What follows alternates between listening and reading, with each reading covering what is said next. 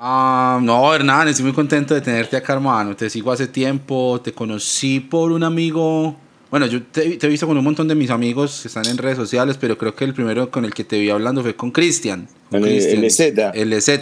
Yo soy de Ibagué, yo nací en esa ciudad y mi familia vive allá y él pues vive metido en la casa de mis papás, nosotros somos amigos de toda la vida. Entonces lo vi una vez hablando con vos, te empecé a seguir y me pareció muy, muy chévere lo que haces. O sea, todo el trabajo del hijo pródigo, toda esa, toda, ese, toda esa labor. Entonces hace mucho tiempo te estoy siguiendo por eso y bueno, a, a, aquí estamos. Para mí es, es una alegría, hermano, tenerte acá. Qué bueno, yo sé que, que no es fácil pues a veces organizar ahí la agenda, pero qué bueno que No, no, ahora, ahora estoy, estoy acá un poco más, más tranquilo, más quieto, estoy organizando algunas cosas y ahí no, no me puedo quedar quieto por eso, pero justo estos días estoy un poco más, más tranquilo, por así decirlo. Genial, genial, buenísimo.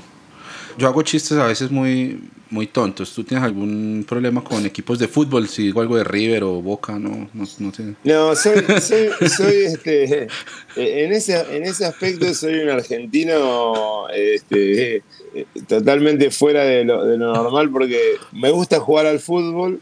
Sí. Eh, soy de River porque mi viejo es de River, pero la verdad que no sé nada de fútbol, no, no, tengo, ni, no tengo ninguna pasión este, por el fútbol y, y, a, veces, a veces me siento mal de no tenerla.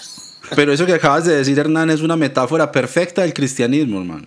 Así es. Claro, sí, es así. Es verdad, es verdad. De vez en cuando te pones la camiseta y bueno. Sí, sí, sí. Bueno, pero a mí cuando pasa esto con el fútbol me siento como que no soy el hombre típico argentino que habla de asado, porque también asado, por ejemplo, hice dos veces asado en mi vida y, me salieron mal. Eh, mis, hijas, mis, hijas, mis hijas me cargan porque, porque lo hice crudo y rojo, entonces me cantan rojito, rojito. Así que no, eh, ni en asado, ni en asado, ni en, en vino sí, en vino sí me tomo unos vinitos buenos argentinos, eso sí. Bueno, y el mate, pero ahí ya. Y el, y el mate, bueno, el mate, eso sí. Dos a dos, dos a dos, empatado. Ahí, ahí ahí algo argentino soy.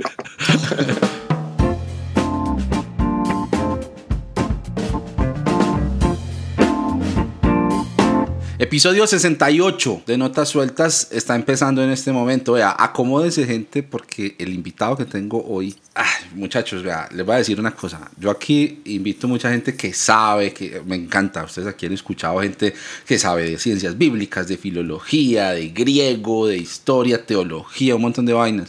Yo, yo, yo que ya les conté un poquito en un episodio anterior la historia de mi relación con el conocimiento, valoro mucho más el conocimiento por la experiencia y la persona que tengo yo acá hoy para este episodio que les traje es un personaje que tiene sobre los hombros un kilometraje que le digo pues nos deja borrados a todos. Entonces, sin más preámbulo, tengo conmigo hoy a Hernán Danolfo desde Buenos Aires, Argentina. Hernán, hermano, qué gusto que estés acá. Bueno, qué, qué, presentación, qué presión que, qué presión que me metiste ahora, ¿viste? Como que ahora tengo que decir cosas extraordinarias. Esa es mi manera de hacer que el invitado se relaje, ¿cierto? Sí. No, no, feliz, feliz de, de poder compartir, con, conocerte un poco más ahora así personalmente y, y bueno, vamos a compartir, eh, como, como vos dijiste, la experiencia, ¿viste? A mí, a mí me, me encanta la experiencia, me, me, gusta también el estudio, pero si no lo llevo a la práctica es como que queda en una teología, en un estudio, en un pensamiento. Me gusta claro. poner en práctica y desafiar esos pensamientos para mejorarlos. Claro, claro. Genial, Hernán. Bueno, habrá gente tal vez que no te conozca, aunque yo pues entro a tu perfil de Instagram y eso, toda la gente que yo conozco le da like a las cosas que tú publicas, y, pero puede que haya alguien que escuche y, y diga, este señor pues Hernán Danolfo, este, de, de, dónde salió? ¿Quién es este invitado de hoy? Me gustaría que empezáramos contando brevemente lo que te sientas en libertad de contar sobre ti. Yo hice la tarea, escuché algunos, algunas entrevistas que te han hecho, en lo de Davi, escuché un, par de lives que tienes también en tu canal y unas entrevistas que hay por ahí en, en un par de, de, blogs. Y tu historia, déjame decirte, es una cosa de locos, es una cosa de locos. Lo que quieras contar sobre ti seguramente será interesante, a qué te estás dedicando ahorita y pues sobre todo obviamente tu, como para usar términos de iglesia, tu testimonio, ¿cierto? Tu, tu historia con, con, el cristianismo. Ok, eh, bueno, soy argentino, y ahora especialmente estoy en Buenos Aires porque vivimos viajando con, con mi familia, con Agus, mi esposa, que estamos casados. Esta es otra cosa que me olvido, pero hace veintipico de años que estamos que estamos casados, no, 24, 24 años que estamos casados. Tengo dos hijas, eh, una que está casada, eh, que es enfermera, y bueno, la, la más chica que es Carola, que es la que viaja con nosotros, porque tenemos un proyecto misionero itinerante, como nómade, y la verdad que yo no tengo como, como el típico cristiano que por ahí tiene como esa vida secular y después el fin de semana cumple con el ministerio. Mi vida y mi familia es mi trabajo. Y lo que ustedes ven en las redes, en Proyecto Hijo Pródigo, en el canal de YouTube, las acciones que hacemos es nuestro estilo de vida. O sea, nosotros realmente vivimos así y bueno, eso nos lleva a, poder levantarse pensando en Dios, ¿no? Y, y diciendo cómo hacer para compartirlo. O sea, es un beneficio también por algún lado puede ser un,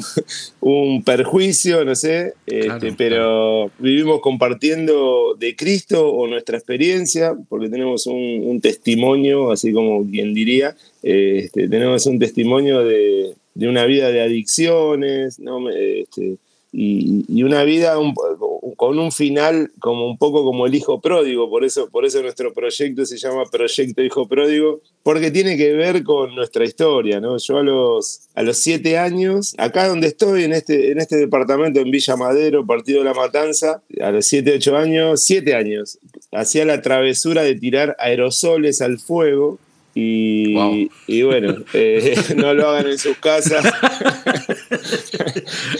menos si, tienen siete años. menos si tienen siete años. Y, y si vos tirás un, un, aerosol al fuego, al rato explota, ¿no? Entonces, festejábamos como. Era, la pirotecnia del pobre, digamos. claro, claro. De bajo presupuesto.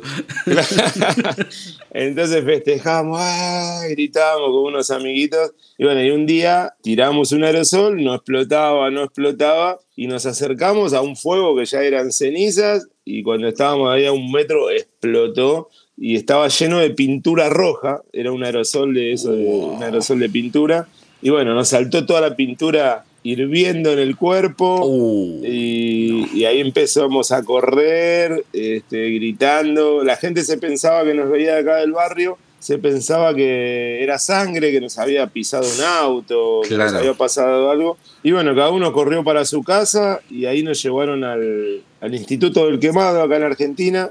Mm.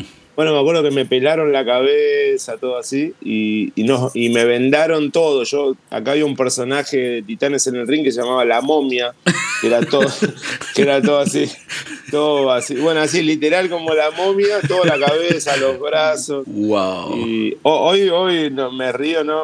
Porque ya pasó, pero imagínate a los siete años ver a tu hijo todo quemado, vendado, todo el cuerpo entero. Wow. Pero bueno, esa, esa situación feísima eh, hizo que una vecina, Mercedes, que, siempre la nombro, ¿no? Mercedes le, empezó ahí a través de esa situación a hablar de Jesús a mi mamá, a, llevar ánimo ¿no? a mi mamá, una, una, mujer joven con su hijo ¿no? en esa situación, y a mi papá. Y bueno, así entra de alguna forma Jesús a, mi casa a través de, de una explosión, entra, entra a mi familia. Pero bueno, en esa época era, era un Jesús como muy legalista, ¿no? Era, era, era un Jesús este, súper religioso donde eh, era el Jesús del no, ¿viste? Era, era mm. si bien te amaba o qué sé yo, no te dejaba hacer nada ese Jesús, claro, Claro, e, Era un Jesús que no te dejaba hacer nada. Y, y en ese momento, este, acá en Argentina por lo menos, ser cristiano evangélico era como ser de una secta, ¿viste? Porque el, catolicismo era la religión principal de Argentina y los evangélicos recién estaban como arrancando en Argentina, un poco más fuertes, y era ser un bicho raro, ¿viste? Entonces yo tenía que convivir en mi casa con ese Jesús que era todo no, porque mi mamá se, se, metió con todas las doctrinas y, no con, el afán de, de, salir de las situaciones, se metió con todos los dogmas y, doctrinas y aceptó todo el modelo, ¿viste? Y, y, en parte de ese, de ese modelo era pegarnos con una varita. Era la ah, época, la época de la época de la. Acá se llamaba la varita, pero era algo instalado desde la iglesia, ¿viste? Era algo instalado desde el pastor como una forma de educar a los chicos. Entonces, era una, en mi caso era una varita, que en ese momento para mí era un árbol, a los siete años era un árbol, ¿viste? Y la idea era, era bueno, depende de lo que cuán mal me portaba, era un varitazo, dos varitazos, tres varitazos. Y la varita tenía que estar colgada en un lugar tenía que estar colgada en un lugar de la casa para que eh, mi hermano y yo este, veamos la varita. Y, teman, para que vean y, teman. Para, que nos portemos bien. Bueno, la verdad que no funcionó, no funcionó esa, no funcionó esa idea, pero lo, peor no, no fueron los varitazos, porque tampoco era que mi mamá como que me mataba a palos. Lo peor fue la idea que me instaló una idea de Dios, ¿no? Yo creo, yo creo que eso instala como un chip de cómo es Dios, ¿no? Negativamente, y, obviamente que hoy después de tantos años sé que no es así, pero de chico te marca a, esa idea, ¿no? De que si te portás bien, te va a ir bien y te van a felicitar y que sé, si te portás mal, viene el castigo, viene lo malo, no viene todo lo malo. Entonces, esa idea negativa de Dios, sumado a que ser evangélico en esos años era pertenecer a una secta, con lo que llevaba también eh, eh, en cuenta la, burla de mis amigos, o sea, la burla, el bullying de ser evangélico, y sumado a que mi mamá abría la puerta del departamento, yo vivo en un vecindario, por así decirlo, como el chavo, y vivía, vivía, en un vecindario así, ¿no? Eh, de gente trabajadora, bueno, que los pibes jugábamos al fútbol, acá en la puerta jugábamos al fútbol, ¿no? Corríamos, era una época muy linda que se podía salir a la calle. Y mi mamá salía a la puerta y gritaba, Hernán, vamos a la iglesia. y, yo quería que se calle la boca, ¿viste? Yo quería que se calle la boca porque me, avergonzaba, ¿viste? Claro. Y, y, bueno, y así, y así me fui criando con esa, con esa idea de Dios, sumado a que en ese momento este, yo iba, iba a la iglesia porque iba mi mamá y por ahí me gustaba alguna chica o por ahí me, entusiasmaba algún campamento, alguna salida, pero no tenía ni idea de quién era Dios y para mí Dios era ese ser, viste, que, te estaba ahí mirando y que no, no haga nada malo, que te miraba con cara de, con cara de póker, viste. Y bueno, así me fui criando hasta que a los 14 años tomé la decisión de no, de no ir más a una congregación me acompañaba también la, idea de que mi papá no iba, o sea, mi papá nunca, nunca aceptó la idea ¿no? de ser un, congregante así dominguero. Nunca lo, aceptó, iba a alguna fiesta, alguna reunión especial, pero nunca fue. Entonces eso me acompañó a poder ¿no? también tomar la decisión de no ir más. Yo digo que esa, esa crianza como bipolar, ¿no? Por un lado tenía a mi mamá que había aceptado todos los dogmas evangélicos y era todo que no, y por el otro lado tenía a mi papá, que era todo que sí, de alguna forma, ¿viste? Entonces, eh, y como hombre, por ahí mi papá quería que viva las cosas como hombre, ¿viste? Que él había vivido a la edad de 14 años, ¿viste? No. Entonces creo que eso generó una debilidad en mi personalidad que a la hora de, salir, por así decir, al mundo, ¿no? A la calle, a empezar a, a tomar mis propias decisiones, mi personalidad no estaba fuerte. Entonces, bueno, ahí donde empecé a, a tomar malas decisiones. Enseguida a los 15 años ya estaba fumando marihuana, a, los 16 años ya estaba tomando cocaína. Wow. Y bueno, y así, y así me fui metiendo en un mundo desconocido. También era desconocido en esa época, no es como hoy, que hoy si te metes a tomar cocaína, más o menos sabes a dónde te estás metiendo, ¿no? En ese momento era como un juego, como una diversión, como una rebeldía, como una aventura. Y me, dejé llevar, ¿viste? Me, me dejé llevar hasta que al final la verdad que me, fue matando, ¿no? Todo eso me fue matando y a los 18 años termino internado en una granja de rehabilitación Mm. Eh, porque me di cuenta que, quería salir de eso, o sea, ya estaba, ya empezó, o sea, yo era una persona buena, entre comillas, en ese momento, pero ya después empezó a haber violencia en el barrio, porque en el barrio empezó a entrar la cocaína, empezó a haber armas, empezó la delincuencia, empezó las corridas con la policía, eh, empezó las peleas del barrio, ¿no? Eh, empezaron algunos chicos a quitarse la vida y bueno, ahí, ahí se empezó a manifestar un poco todo lo que es la, la droga, ¿no? El tema de la adicción.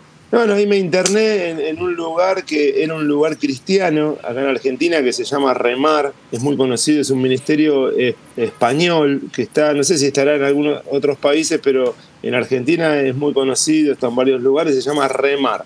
Y bueno, me metí ahí este, con todo el entusiasmo, con todas las ganas de cambiar. Y la verdad, en un sentido, yo tenía ganas de acercarme a Dios, pero acordate que yo tenía una idea de Dios. Claro, la de la varita.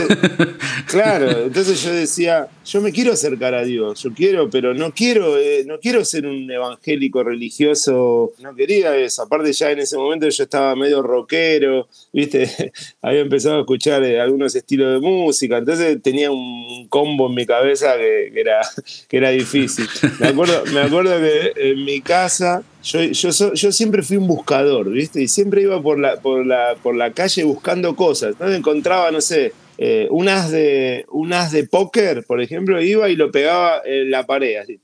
Y después encontraba un cable y agarraba el cable y lo ataba y lo llevaba para el otro lado. Entonces mi casa era como una casa de duendes. Mi habitación, mi habitación era como una pieza de duendes, ¿viste? Que, de hecho dicen las hermanas que a veces traían a mi mamá a orar a la pieza, ¿viste? Para santificarla un poco. para limpiar esos aires. Claro, para, purificarla. Dice que las paredes se movían, que los duendes bailaban, uh. qué sé yo, ¿viste? Bueno, y así, en esa comunidad que era una granja de rehabilitación cristiana, otra vez volví como a acercarme un poco a Dios, pero ¿qué pasó? Ya después en la segunda fase me querían meter como el ayuno, arrodillarme, orar, ¿viste? Pero era como medio forzado. Y bueno, ahí la verdad que estuve dos meses, me fui de la comunidad y volví otra vez, no, a, volví otra vez a drogarme, volví otra vez a consumir. Y en ese tiempo descubro yo le robaba plata a mi papá para, para drogarme, o sea, le robaba plata del saco eh, mm. para, para drogarme y descubro en el saco de mi papá, descubro cocaína. Wow. O sea, fue como, viste, como medio raro, fue una sensación, viste, rara encontrar en el saco de tu papá cocaína. Claro. Y ahí a los dos, tres días yo compré un poco de cocaína y le di a mi papá así, le puse en la mano, le puse sin hablar nada, le puse así, tú, y mi papá no dijo nada. Y ahí empezamos a, consumir juntos, ¿viste? Fue una etapa muy dura porque eh, consumir con tu papá, después mi hermano también estaba metido, mi hermano más chico también estaba metido. Bueno, y ahí mi, mamá era la que perseveraba, si bien ella estaba como metida como muy este, ortodoxa, creo que esa, eso fue lo que mantuvo también un poco la línea, aunque no, no era el Dios que hoy conocemos, pero creo que de alguna forma eso salvó a mi familia, ¿no? Porque siempre Dios, mal o bien, estuvo en mi casa de alguna forma presente. Bueno, y así después seguía cada vez peor, y ahí es donde la conozco a Agus, porque un, familiar de ella vendía cocaína, ¿no? Eh, en realidad era la madre, mi suegra, mi suegra eh, era, era la dealer. A veces, esto, a veces esto, esto no lo podemos decir porque mis cuñadas a veces se enojan, ¿viste? Porque como que no lo tienen, no lo tienen todavía resuelto. Entonces por ahí, por ahí se enojan. Yo siempre digo un familiar cercano. Pero bueno, no creo que este, no creo que este podcast lo escuchen mis cuñadas. y ahí este, la conozco a Agus a través de eso. O sea, siempre por cosas malas, ¿viste? Termino, termino conociendo cosas buenas. A través de una explosión eh, entró Jesús. A través de la cocaína entró la que hoy es mi esposa. Claro. Mira. Wow. Entonces, bueno, ahí la conozco a Agus y bueno, empezó una relación así media extraña, ¿viste? Éramos muy chicos, pero al tiempo, al año, la mamá cae presa, estuvo tres años en un penal eh, de acá de mujeres en Buenos Aires, y ahí Agus era menor, la adoptó una familia eh, bajo juez y se Mm. fue a vivir con esta familia, y yo durante tres años no la vi, no la vi más. Y yo me acuerdo que ahí hablaba con Dios, ¿viste? Porque a pesar de que yo me drogaba y tenía esa idea de Dios, yo hablaba con Dios, ¿viste? Yo le decía, por favor, Dios, sacame de esto, por favor, yo no quiero estar más, pero bueno, estaba atrapado, ¿viste? Era, era muy difícil. Y me acuerdo que yo le decía a Dios, Dios, por favor, mandame la Agustina. Si vos me la mandás, Agustina, yo te prometo que me voy a hacer cristiano, te voy a servir, voy a vivir para vos, ¿viste? Wow. A, hoy a veces digo, Dios, ¿para qué me la mandaste? ¿Viste? ¿Para qué me la...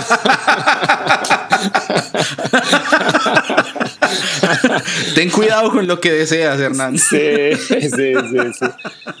Bueno, la, la cuestión que este, a los tres años eh, Agus cumplió 18 y podía tomar la opción de salirse de esta familia, ¿viste? No, no era una familia mala, la verdad que fu- fue una familia que la ayudó muchísimo, pero bueno, ella quería también como vivir su vida. Claro. Y bueno, me llamó y así de la nada, después de tres años, ella tenía 18 años y yo tenía 24.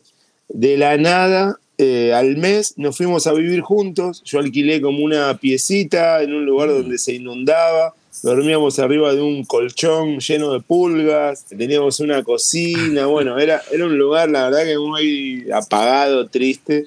Pero yo estaba con la mujer que amaba, ¿viste? A mí no me importaba. O sea, ¿qué me importaba? Yo estaba con la mujer que amaba y que yo quería estar. Y al tiempo decidimos eh, tener un hijo, una locura, ¿no? De la droga. Mm. Decidimos tener un hijo y fue así. El día que lo decidimos, quedó embarazada. Wow.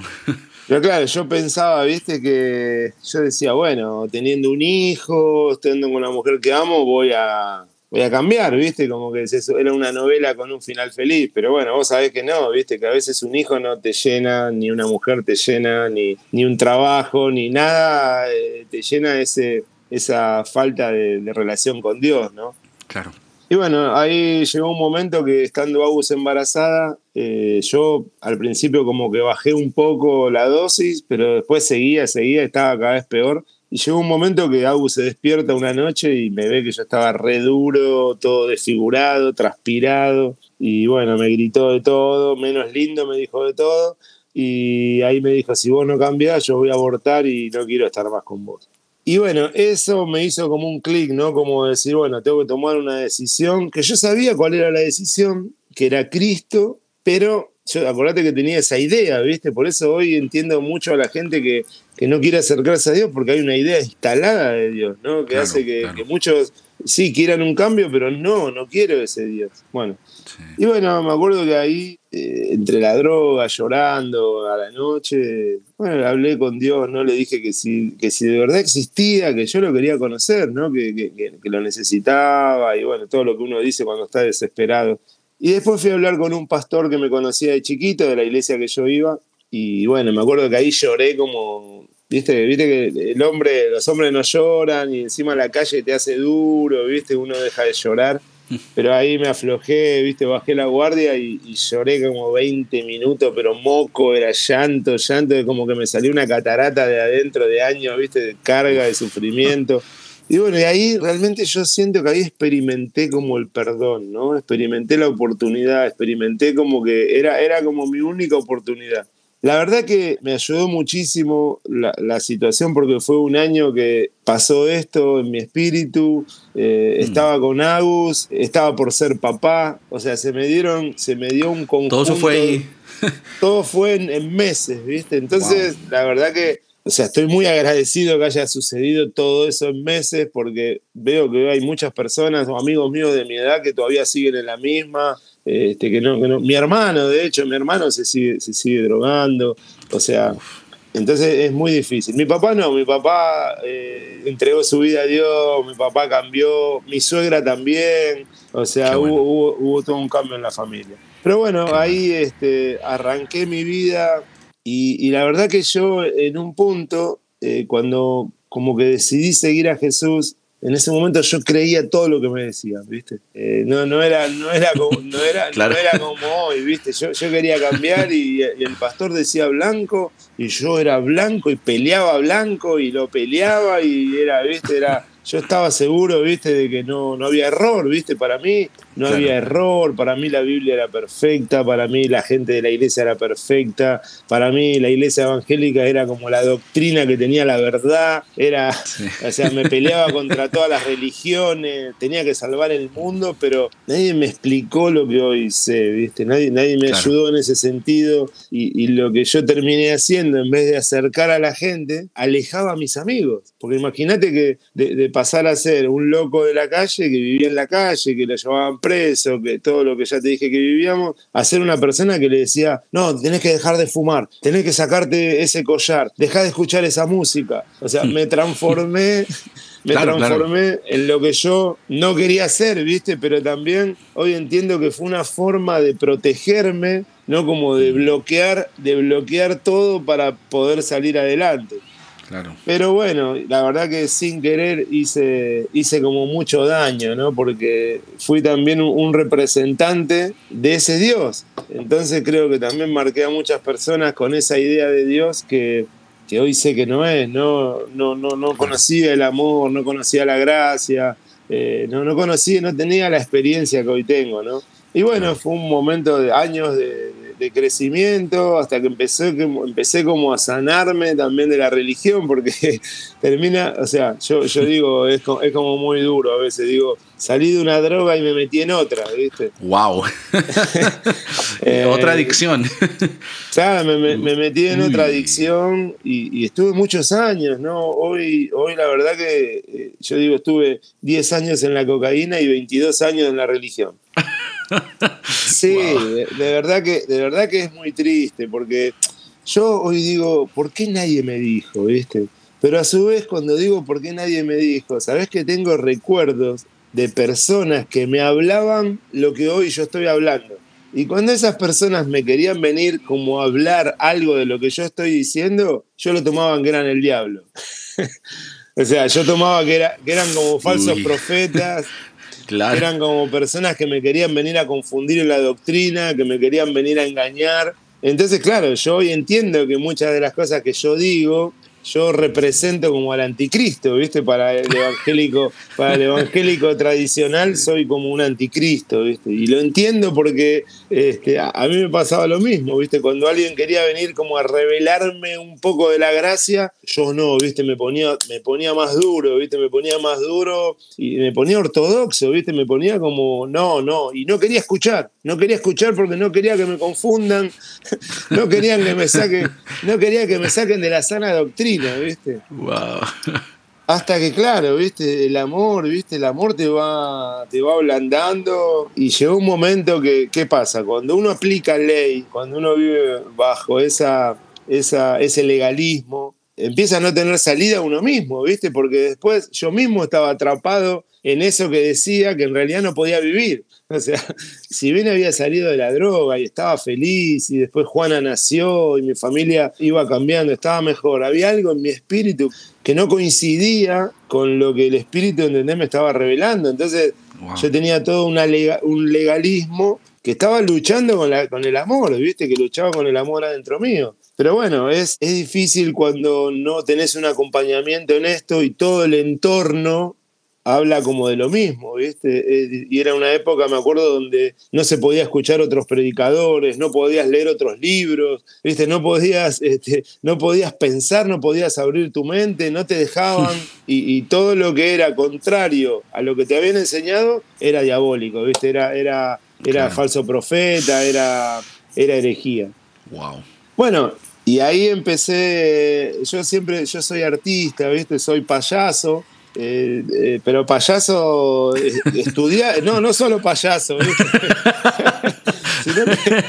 sino, que, también estudié, ¿viste? Estudié en teatros, en el Teatro San Martín acá en Buenos Aires, estudié clown y, me, introduje mucho en el teatro porque empecé a, descubrir herramientas en ese momento para poder evangelizar, para poder llevar a Jesús de formas diferentes al clásico, viste, te doy un tratadito en la calle, te doy un papelito en la calle. Eh, quería innovar, viste, porque siempre fui muy inquieto, viste, acordate que te dije que era un buscador.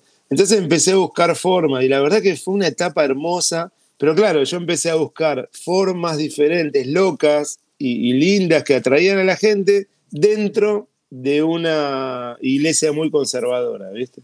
Entonces empezó a ver el choque ese de. Yo metía una murga dentro de la iglesia, metía pibes que bailaban en zancos, empecé a meter música de Latinoamérica y la gente bailaba y, hacía, cosas, hacía cosas que en ese momento, en ese momento eran loquísimas, ¿viste? hoy, por ahí, hoy por ahí es re normal, pero llegó un momento, ¿viste? Que yo ahí empecé a entender lo que es trabajar para el reino de Dios, ¿viste? Y, no trabajar para un lugar, sino trabajar para el reino de Dios.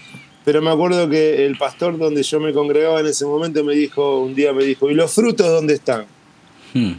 Claro, los frutos era que la gente tenía que venir a, ese lugar, ¿viste? La clásica, te traigo un lugar para, para dar fruto en ese lugar. Pero yo empecé a entender otra cosa, ¿no? Del Evangelio y bueno, ahí la verdad que me enojé mucho, me lastimé mucho, porque yo me venía trabajando muchísimo. Yo soy como una persona muy apasionada y yo no puedo hacer las cosas a media, ¿viste? Tal vez por eso hoy decidimos hace dos años vivir viajando, porque yo tengo el proyecto Hijo Pródigo, tiene un lema, una frase que dice: La vida es un viaje misionero.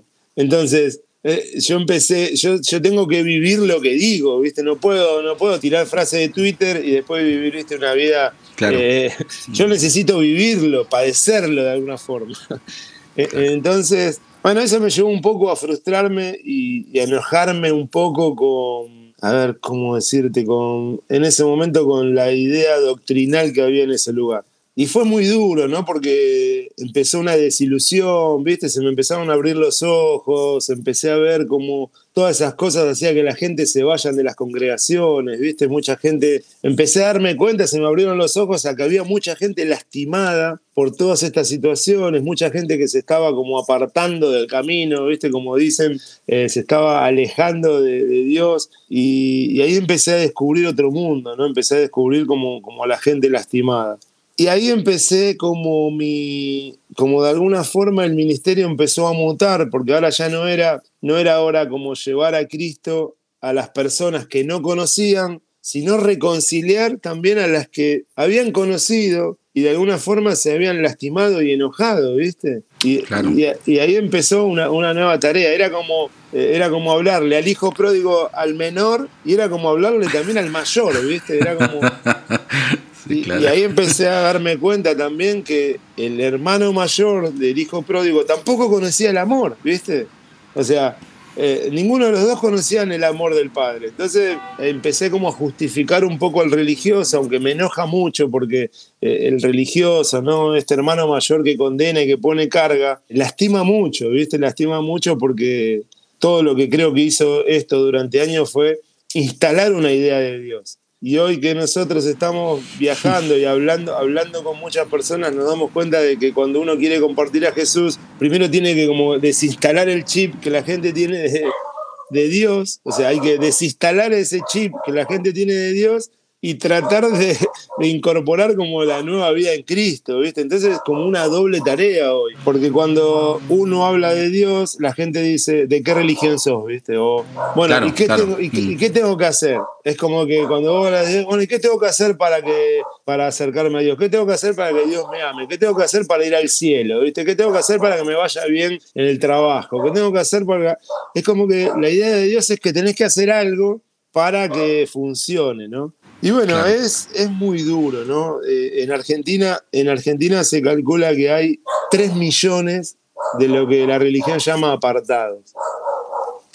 Entonces yo siempre lo veo como eh, cuando vas a, comer a un restaurante y la comida te la sirven fría, la carne te la sirven cruda, eh, los meseros, te, los mozos te atienden mal. Entonces vos no vas a ir más a ese restaurante y lo que vas a hacer es salir y decir, che, no vayan a ese restaurante, mirá que te atienden mal. Claro, claro, claro. Mirá que la comida te la sirven fría. Eh, ¿Entendés? Entonces, creo que tenemos hoy mucha gente lastimada diciendo cosas que alejan a otros, ¿no? Y, en un momento yo tomé la, opción porque después me fui, me fui a otra congregación en la cual estuve 11 años, llegamos a tener 400 jóvenes, ¿no? Era, era como era como mm. algo muy lindo. Pero bueno, ahí también, viste, seguí madurando toda esta idea y, llegó un momento que no pude más no pude más sostener el discurso, ¿viste? No, no pude más sostener como una idea de Dios limitada a una doctrina, ¿viste? Y yo la verdad que siempre fui una persona muy sujeta, ¿viste? Siempre, vos pensás que yo estuve nueve años en un lugar y después estuve eh, once años en otro. O sea, no, no era una persona que iba para todos lados, ¿viste? Claro, claro. Y fui una persona muy sujeta como a, a, lo que, a la iglesia, ¿viste? Muy sujeta a lo que se decía. Pero bueno, llegó un momento que mi espíritu, ¿viste? No, no, ya no, ya no podía sostenerlo, ¿viste? Ya me estaba sujetando a cosas que yo ya no estaba de acuerdo en mi espíritu, ¿viste? Me estaba sujetando a, a formas que yo ya creía que lastimaban y era la que estaban, la, la que estaban alejando a la gente. Y hace tres años tomamos la decisión de salirnos de la última congregación que estábamos y hoy hace tres años que no nos estamos congregando como todos tienen por costumbre. o sea, no, ya no, ya no. O sea, hoy para mí no es el domingo ir a la iglesia, ¿viste? O sea, ayer estuve, ayer estuve con una familia, fuimos a visitar a una familia y estábamos congregados, ¿viste? Hoy, mm.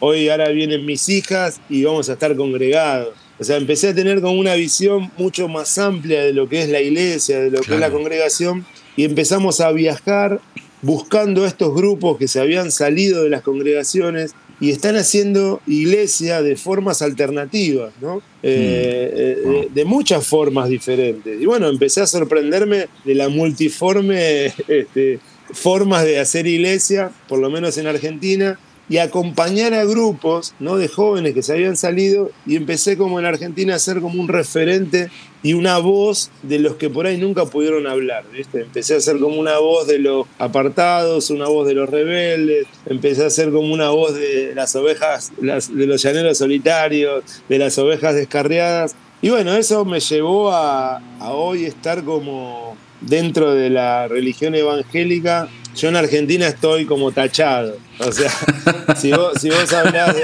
si vos hablás de Hernán de verdad es. No, no, lo inviten a ningún campamento, ¿viste? Wow. No lo inviten a ningún. Y a mí, a mí, yo llegó un momento que me invitaban a todos lados, a todos los congresos. Yo viajaba en avión, me llevaban a los hoteles, ¿viste? Era como un rockstar. Eh, y era una, era una etapa, fue una etapa muy linda, pero muy contradictoria en, en, mi interior, ¿viste? Porque de alguna forma estaba viviendo algo que era una hipocresía.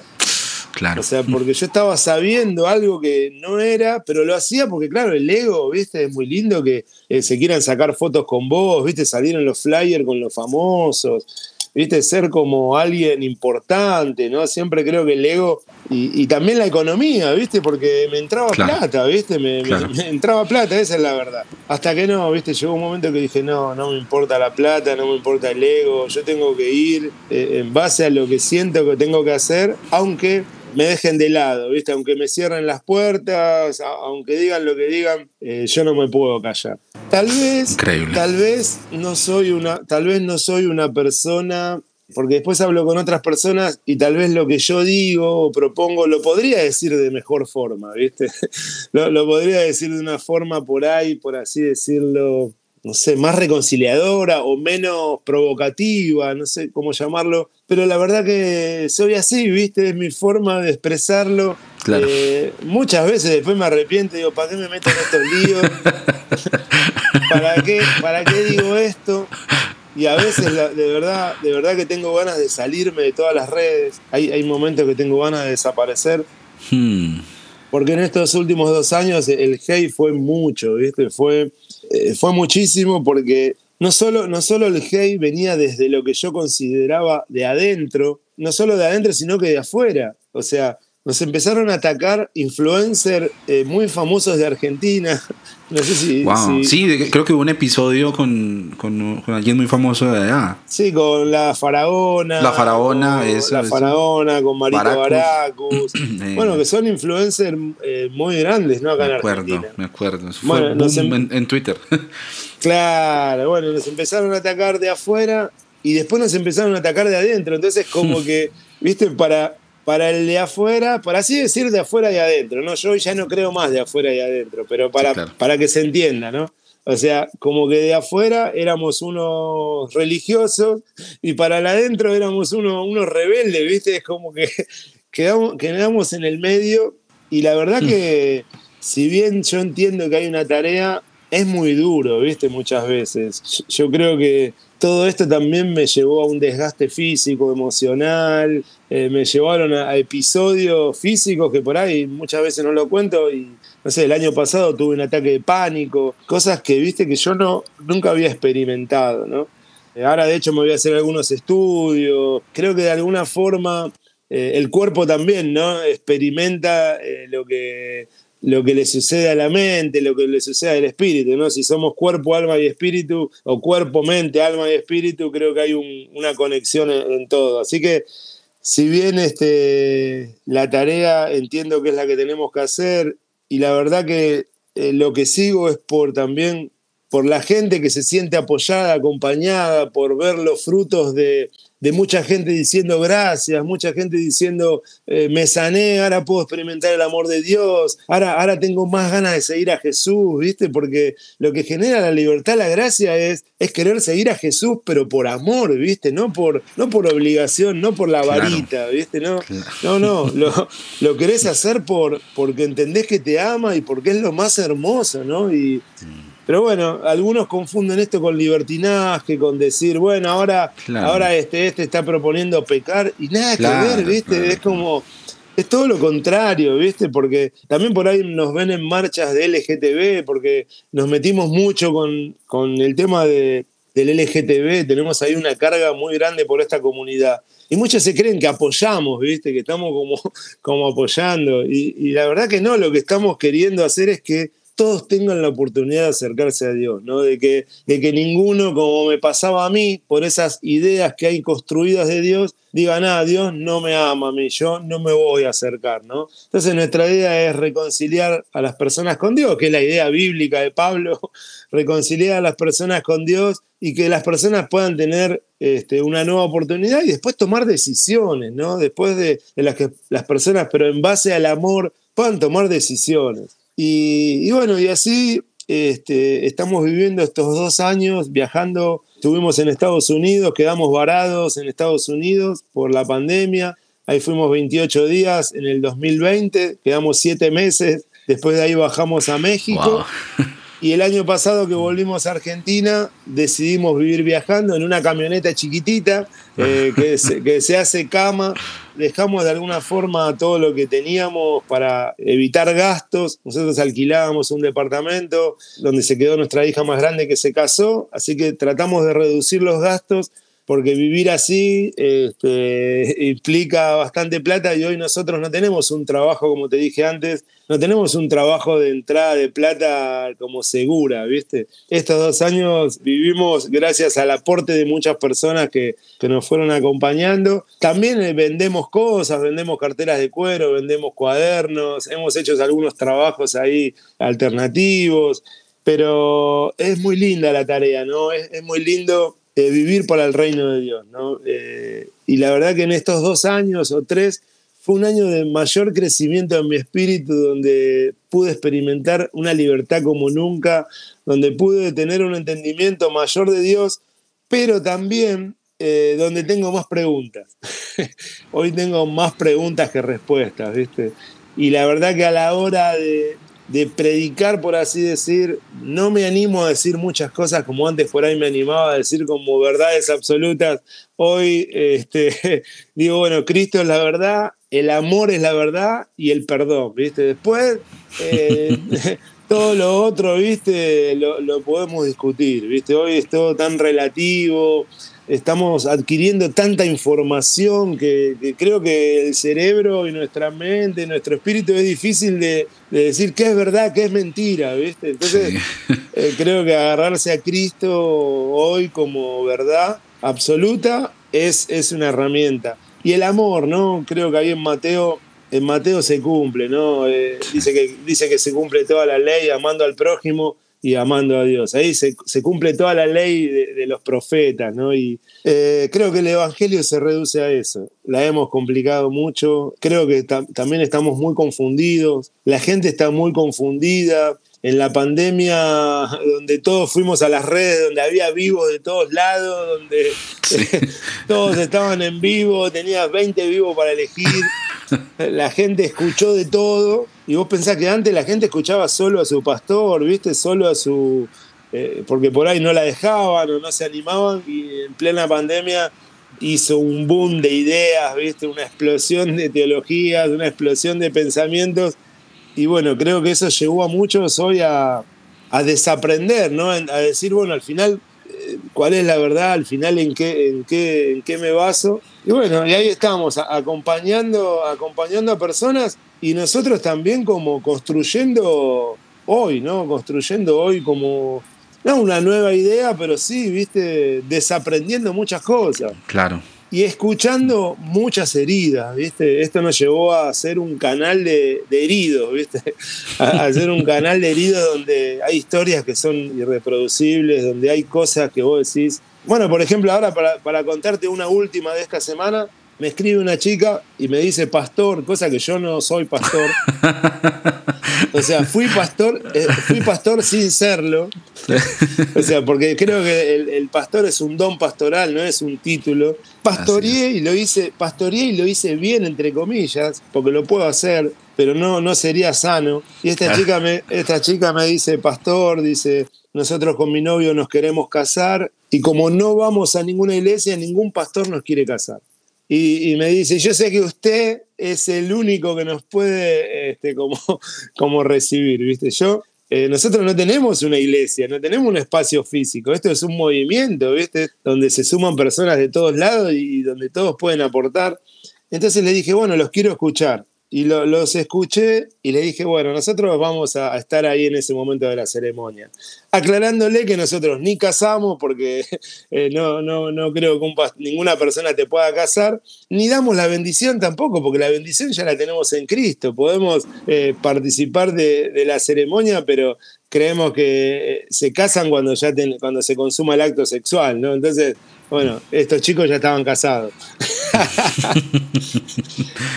Pero, pero entendés que, es muy triste que, dos chicos jóvenes quieran como hacer la ceremonia esa y ningún pastor los recibía porque no estaban cumpliendo.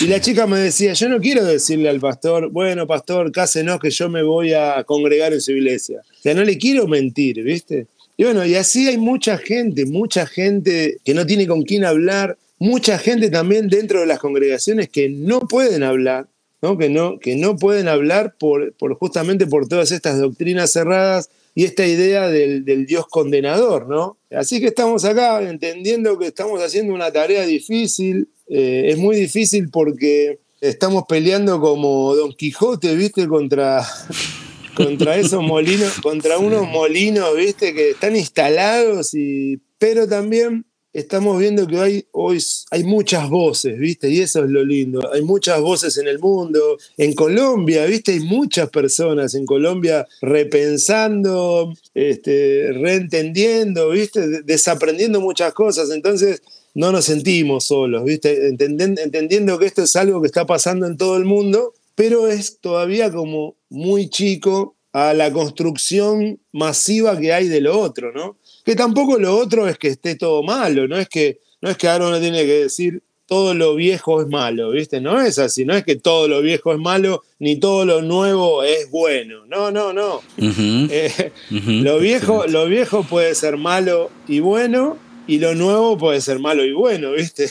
o sea, tampoco creer que somos los salvadores del mundo, pero sí creo que se abrieron puertas de pensamiento y de cuestionamiento que creo que van a, hacer un aporte a una iglesia mejor, ¿no? Una iglesia eh, mejor construida, más pensante, más abierta, este, más, más reconciliadora, ¿no? Más inclusiva, bueno, más amorosa, ¿no? Más, más de escuchar, ¿viste? Más de escuchar lo que está pasando en el mundo, ¿no? Y, no de cerrarse a creerse que, no, que tenemos la, la solución, sino que creo que es una idea un poco más transformadora.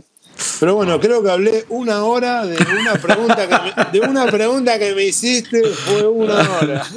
Bueno, quedan seis. Tenía necesidad de hablar, ¿eh? es como una catarsis este podcast.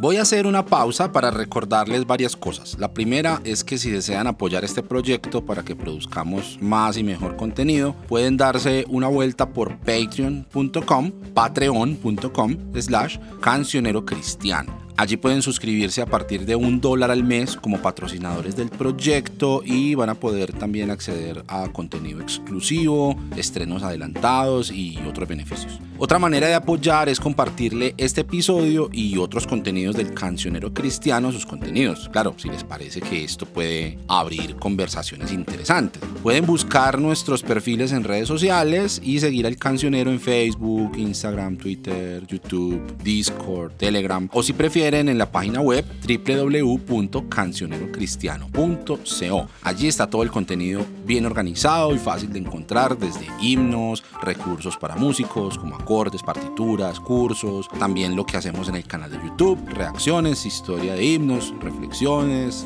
lectura, mejor dicho, vayan y miren. Escríbanme, puede ser por cualquiera de esos canales o al correo electrónico info arroba cancionerocristiano.co y así podemos conversar. Bueno, sigamos con el episodio. Bueno, lo bueno es que me respondiste todas las preguntas que tenía para hacerte. lo malo es que se me abrieron como 50 mil más, pero, pero creo que encarnas mucho de lo que de esa inquietud que tú dices que hay aquí en Colombia en las redes sociales en las realidades pues en, en, nuestras comunidades en toda Latinoamérica. Uh, mejor dicho quisiera ser como vos cuando esté grande hermano. O sea que, que, es una cosa que llevo pensando mucho tiempo. Sí bueno estamos tirándole datos a la gente, ¿no? Moisés no escribió el Pentateuco, ¡pum! Pablo no, no ha hablado de homosexuales, sino de arsenocoitais, ¡pum! Y así tirando una bomba tras otra, pero, pero, parce, ¿cómo convertimos eso en algo que le sirva a la gente en la realidad? Porque si no, pasamos de estar eh, defendiendo una doctrina a estar defendiendo otra, ¿sí? Sí, sí, y, sí. Y, y, creo que eso que vos haces y que encarnás con el proyecto Hijo Pródigo, ese viaje misionero que es tu vida y el de tu esposa, tu hija, Creo que ese es el llamado real del Evangelio, hacer impacto en vidas que lo necesitan y eso es lo que de pronto nos está faltando.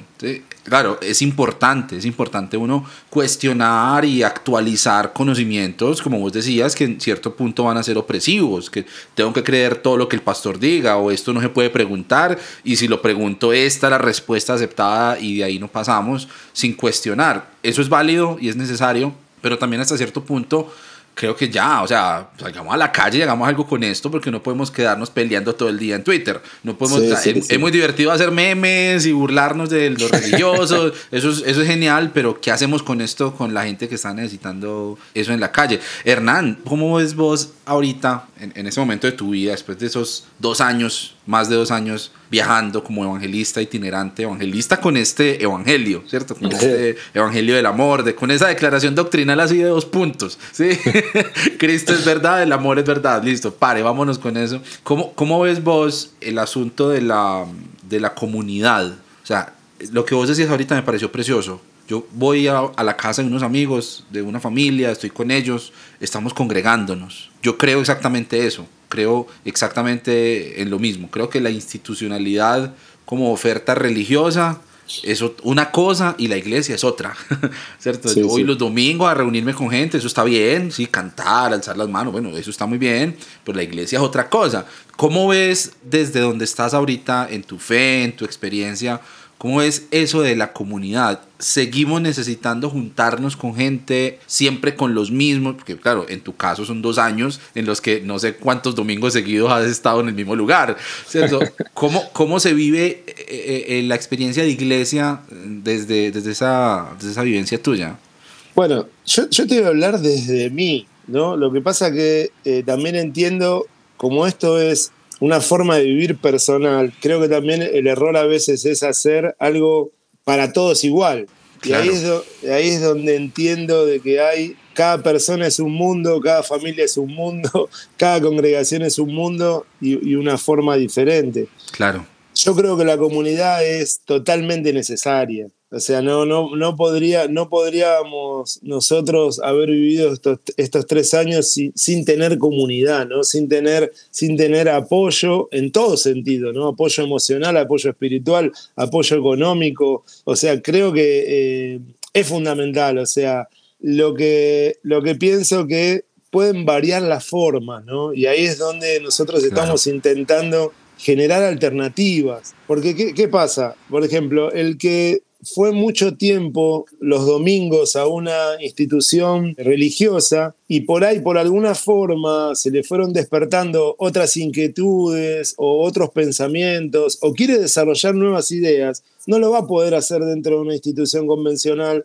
Entonces, la idea es generar espacios, ¿no? Espacios eh, que pueden ser una plaza, espacios que puede ser un club, espacios que puede ser un centro cultural, espacios que puede ser una casa, lo que sea, espacios de crecimiento y de desarrollo para personas que ya no quieren ir a un lugar convencional, ¿no? Entonces yo siempre un consejo que le doy como a los pastores que tienen un lugar convencional, ¿por qué no tienen dos espacios? ¿No? Como un espacio para las personas que no van a querer pensar. Está mal decir esto y suena feo. sí, pero no, no, van detrás de otra experiencia más, más mística, por ejemplo. Sí, sí, sí. Claro. Y un espacio y un espacio tal vez para los que necesitan otra cosa, ¿viste? Porque esas personas se terminan saliendo, se terminan frustrando. ¿Y qué hacemos con esos? O sea, ¿qué hacemos con los diferentes, ¿no? Que son muchísimos, que son muchísimos. Entonces, yo entiendo que también cuando uno trabaja como institucionalmente, es difícil tener como varias posturas o diferentes espacios, ¿viste? Es como difícil.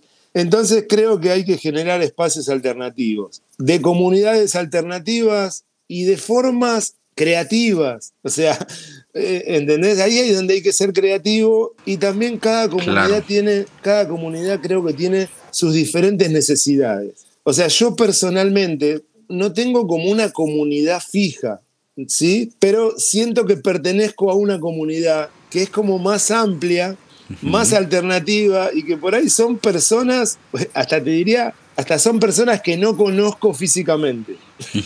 Claro. o sea, ¿entendés? Es como mucho más amplio, pero también es como a mí me está pasando y es como de la forma que yo lo puedo suplir. Ahora, por ahí otras personas necesitan como un abrazo eh, todas las semanas, necesitan que haya alabanza y adoración, necesitan escuchar como al predicador, ¿viste?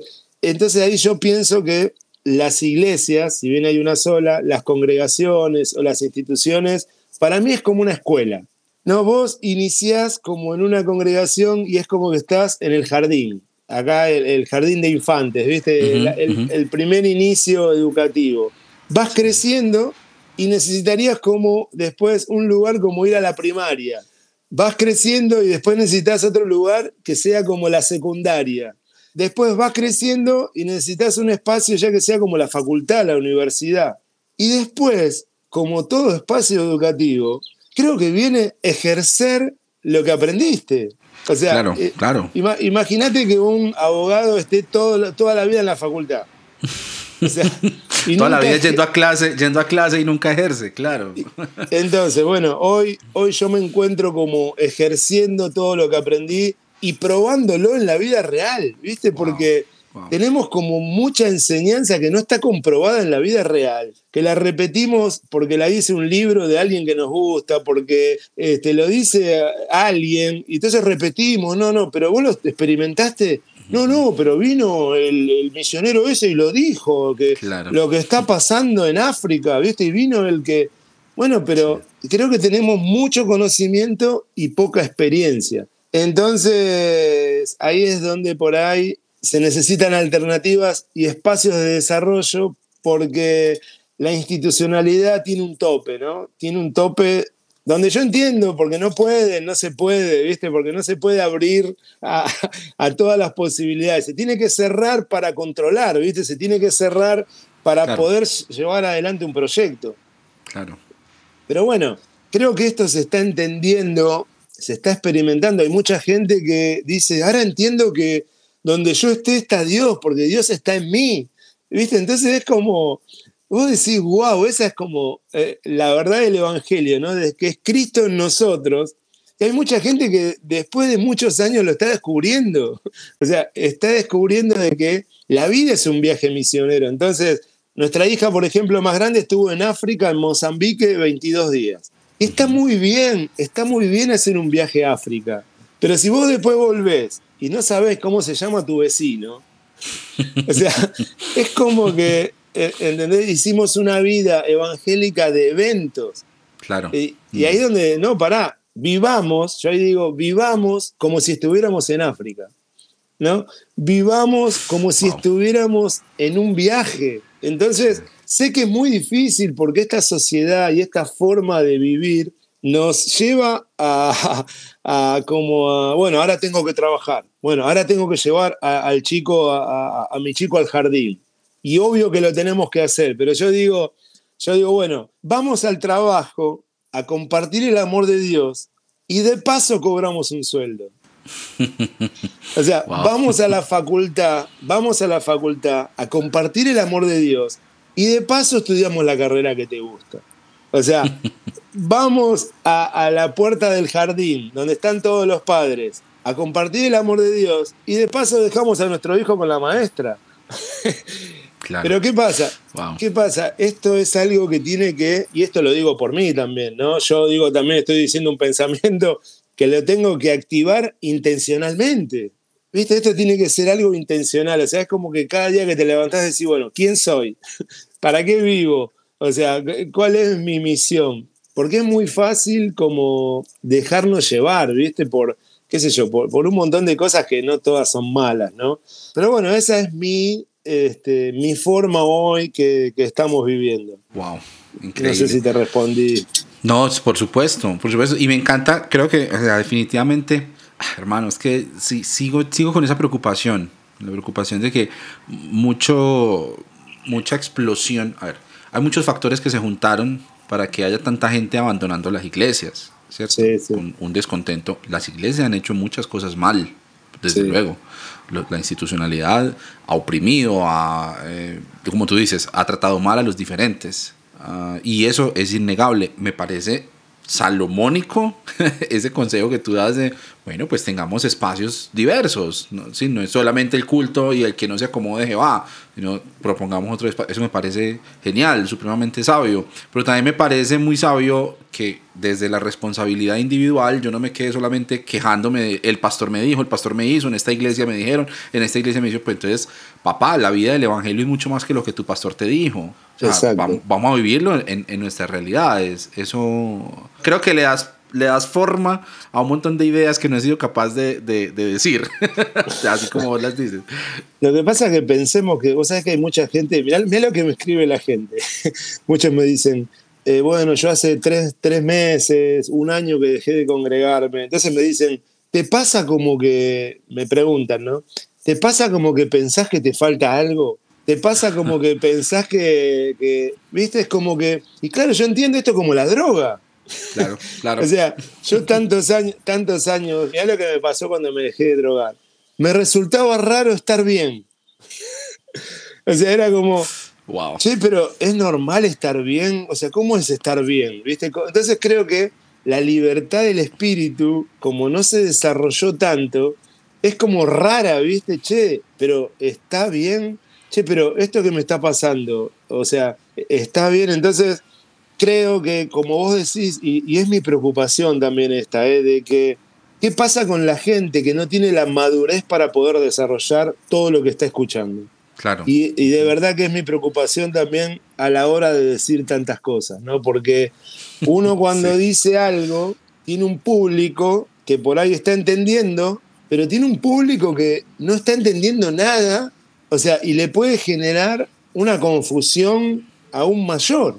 ¿Viste? Pero también pienso en eso y por ahí me justifico, ¿no? Por ahí me justifico en Jesús, por ahí me justifico en Jesús, ¿no? Vos pensás la época de Jesús, todo un mundo con la construcción judía de Dios, con las ideas ¿no? judaizantes, con, toda con todas las doctrinas que la gente en ese momento venía escuchando, y los maestros de la ley y, los rabinos y todo venían enseñando a, ese pueblo y de golpe aparece un tipo que, de, la misma, de la misma rama les empieza a decir otra cosa.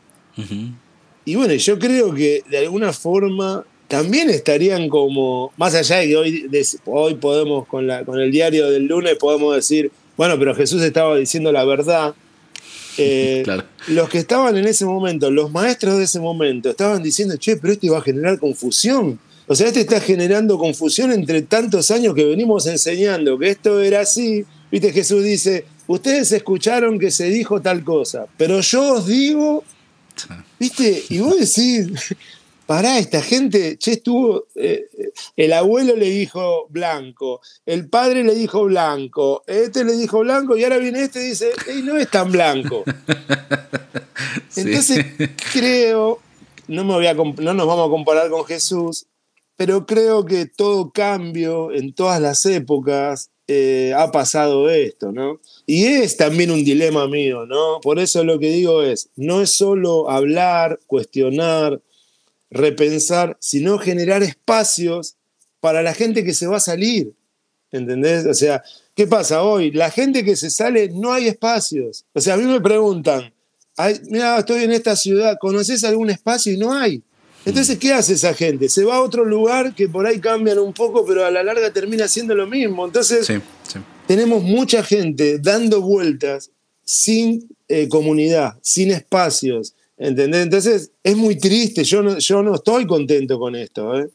O sea, no estoy contento con, con, que esté sucediendo esto, pero a la vez hoy no, no hay alternativa. Entonces, es como, no sé, como esperar el proceso, esperar que haya una maduración en más personas, esperar que esta red crezca. Y bueno, hoy la gente que hace, los que no tienen espacios físicos, se vuelcan a las redes, entonces empiezan a seguir personas, empiezan a escuchar personas, pero como yo digo, o sea, tampoco es, che, escúchenme a mí que yo tengo la verdad, porque yo soy uno igual hoy que tienen un montón de preguntas. Eh, ¿Entendés? Tengo un montón de preguntas y cosas que a veces me asusta pensar. que a veces digo, no, ¿para qué estoy pensando? ¿Viste? Hay cosas que no las puedo decir, o sea, no, no, no las puedo exponer. Imagínate que me freno de decir muchas cosas. pero, pero sí, es, este, es un dilema que creo que hoy estamos viviendo y la verdad que no. Tengo, tengo una respuesta como muy a futuro. Hoy Hoy no, no sé, no sé, pero no, no me gusta a mí tampoco. Eh, no, no me siento. Es más, a veces, ¿sabes lo que me da? Como te dije antes, me dan ganas de salirme completamente. Pero ¿sabes por qué no me salgo también? Porque digo, no, pará. O sea, los demás van a seguir hablando. Claro. o sea, no se van a callar. ¿Entendés? O sea, van a seguir, entonces digo, no, pará, o sea, tenemos que seguir con esta voz, tenemos que seguir un poquito ahí, porque si no, le damos lugar a lo mismo que ya sabemos que, muchas cosas no son y que muchas cosas son las que lastimaron. Claro. ¿Viste? Entonces, es, es, no sé, no, tengo la respuesta tampoco y es, triste, no me pone contento. Claro, claro.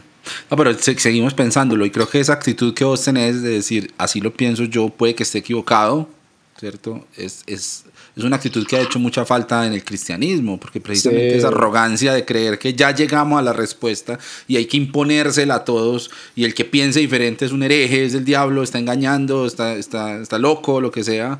Pues, eh, ha cerrado muchas puertas y, y, ha causado muchos, muchos estragos. Hernán, tengo una última pregunta para hacerte una hora más la última pregunta. Una hora más. no, ojalá. Eh, pero, no, y porque sé que es una pregunta que no tiene respuesta sencilla. Llevo toda esa segunda temporada, treinta y pico episodios hablando con gente, gente increíble como vos. Y siempre me gusta hacerles esta pregunta porque es una pregunta que yo mismo llevo haciéndome mucho tiempo y que estoy tratando de llegar a una respuesta. ¿Cómo resumirías vos, uh, desde tu perspectiva personal, por supuesto, ¿cómo resumirías lo que tiene alguien que buscar en una iglesia, en una comunidad de fe, en un grupo, en, un Zoom, en, redes sociales, donde sea, en el espacio que sea? Pero, ¿qué tiene que haber ahí para que valga la pena quedarse? Para que uno diga, quiero crecer acá, quiero, quiero vivir la fe con esta gente. ¿Cómo lo resumirías vos? Bueno, yo soy, por mi edad, soy de la vieja escuela y yo la verdad que con las juntadas o, el Zoom, lo hago, pero no, no, o sea, no logro, viste, este, encontrar el, contacto, viste. Lo que sí creo que las nuevas generaciones tal vez encuentren, mirá lo que voy a decir, es una cosa por ahí que no sé si es así, pero creo que las nuevas generaciones pueden llegar a encontrar a través de alternativas eh, virtuales lo que nosotros encontramos físicamente. Eh, digo, porque, Ya, porque ya nacen con esta cuestión, ¿viste? Nosotros venimos del contacto, de llorar juntos, del abrazarnos, ¿viste? Claro. Entonces, primero, desde mi forma de ver, creo más en el contacto y en, y en lo. No tanto en lo virtual, sino más en lo, en lo físico, ¿no? Tampoco, tampoco niego lo virtual porque es una herramienta poderosa. Pero bueno, primero, eh, en los espacios, para mí lo que tiene que haber es vulnerabilidad creo que tienen que ser espacios donde todos nos mostremos vulnerables, donde sepamos decir no puedo, donde si hay, por así decir, líderes o personas que lleven adelante la cuestión, que sepan decir no sé la respuesta, que sepan decir esto que hablamos recién, decir, bueno, esto es lo que creo yo, lo que yo pienso. Después me gustan, a mí me gustan los maestros o, o las personas que saben, que te muestran las diferentes posibilidades, ¿viste? Por ejemplo, cuando a mí me un ejemplo, a mí me enseñaron que el rapto eh, venía el rapto, ¿viste?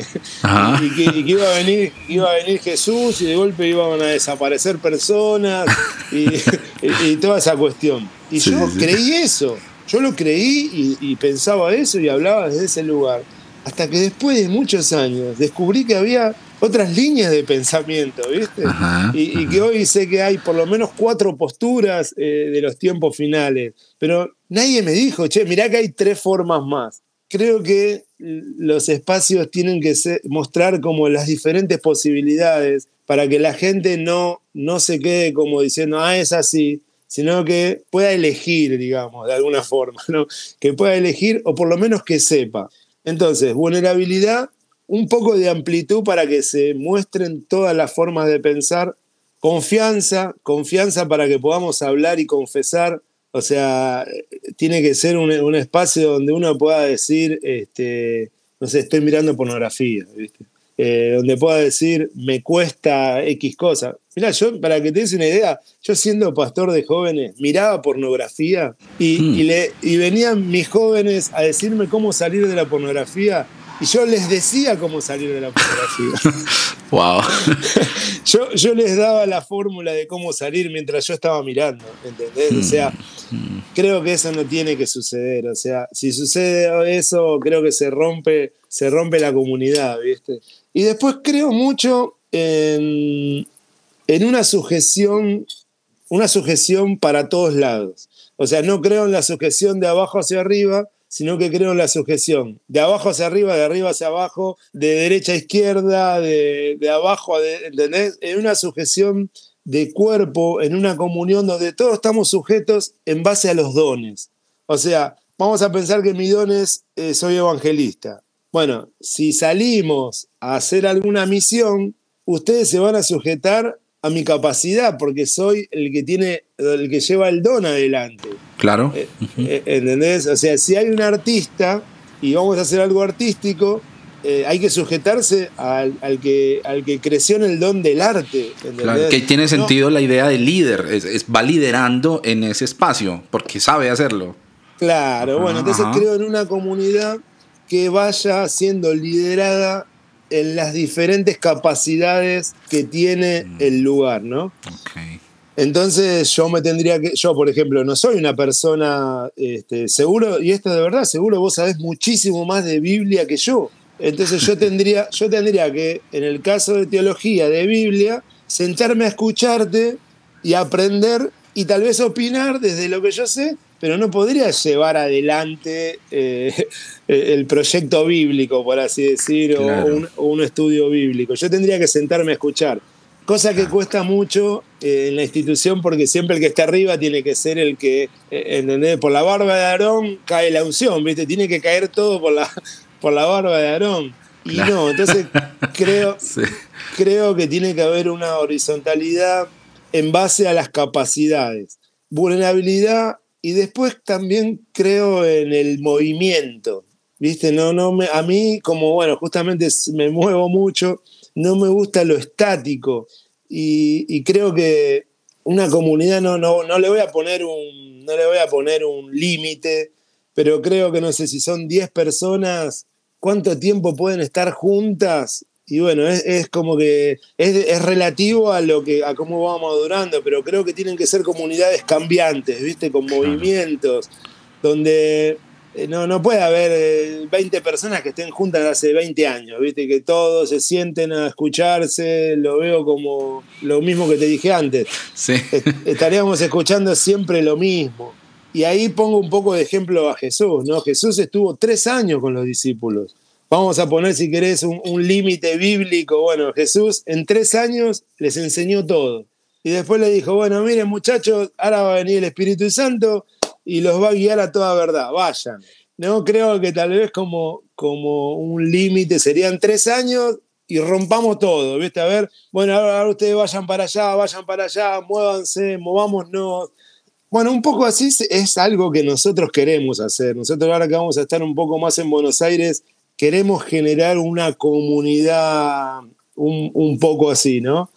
Bueno, creo que eso sería lo que, bueno, y el amor, ¿no? O sea, el amor que el amor que, tendría que haber entre todos, este, amarse, valorarse, respetarse y, la humildad, ¿no? De, como te dije antes, de poder ponerse eh, en un lugar de aprender, ¿viste? A ver, bueno, acá yo tengo que aprender, no, no puedo saber todo. O sea, acá tengo que aprender, acá soy un ignorante. Y bueno, a mí, yo es algo que apliqué cuando estaba en la institución pero eh, me decían que no. me, decían que, me, decían que, estaba mal, ¿viste? Eh, yo escuchaba mucho a los que, entre comillas, tenía abajo. ¿Viste? Y, como que escuchaba y preguntaba, y yo no tenía problemas de decir, che, ¿qué pensás de esto que dice acá en este versículo? Vos que, vos que sabés más, ¿viste? Vos que... Y no tenía problema. Y me decían que estaba mal, ¿viste? Me decían, no, vos como pastor no podés mostrar debilidad. Sea, no podés, no podés mostrar que no sabes, ¿viste? No, no, no. No, no, no es bueno eso. O no podés confesar tus, tus debilidades, ¿viste? No podés abrir tu corazón. Pero yo te digo que las veces que yo abrí mi corazón siendo autoridad, entre comillas, llegué mucho más a la gente. Si querés, tuve más autoridad. Fue mucho más sanador, ¿no? Creo en esto de mostrarnos débiles, ¿no? De mostrarnos vulnerables, débiles y no como que, como que sabemos todo, que entendemos todo, que, porque en realidad es mentira. Qué bello eso, Hernán. Lo, lo, o sea, recibo todo lo que me dice, hermano, sobre todo pasándolo por ese filtro de que sos alguien que, es, que está en la calle, que, que, que, pues no estos últimos años con el proyecto Hijo Pródigo, sino como vos mismo dices, 20, 20 años en, en, la iglesia y trabajando y mostrando esa pasión. Como dice una, una frase del Papa Francisco que me encanta, que me gusta mucho, es que, que, que estás oliendo a oveja, hueles a oveja, pues porque estás ahí eh, metido con la gente y muchos perdemos esa perspectiva porque nos, nos gusta mucho las redes sociales y nos gusta mucho plantear debates y, y, se generan espacios valiosos, pero creo que se pierde mucho si no se, se, se, se, miran esas perspectivas desde lo práctico, en lo que vos tenés un kilometraje, hermano, impresionante. Pues sabes que, escuchando, la, la mayoría de las cosas que por ahí aprendí o por ahí desaprendí fueron escuchando. un, un, ejemplo te doy que me, que me rompió la cabeza. Y esto eh, tiene que ver con estar en la calle, ¿no? Con hablar con la gente.